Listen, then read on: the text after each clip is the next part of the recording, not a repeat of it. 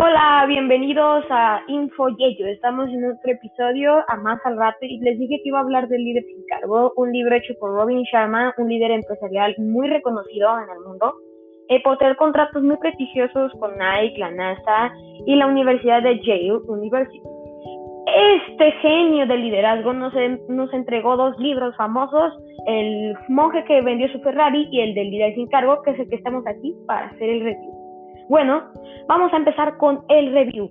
Bueno, este libro tiene como 200 tanto y algo de páginas, es un buen libro para leer, te enseña muchas cosas ah, de la vida y está muy conciso y muy eficaz. Este, en este no te habla él de sus experiencias, sino te transporta a una historia aparte.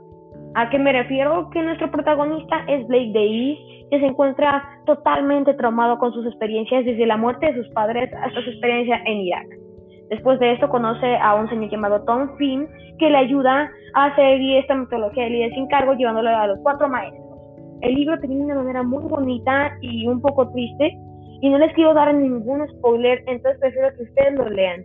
Bueno, me mandan sus comentarios de cómo les gustó el libro, lo pueden encontrar en, en internet o si no lo pueden buscar en Mercado Libre también, yo lo encontré una vez si no, les puedo pasar el link de todas las fotos que tengo de mi libro. Bueno, nos vemos a la próxima en InfoYeyo.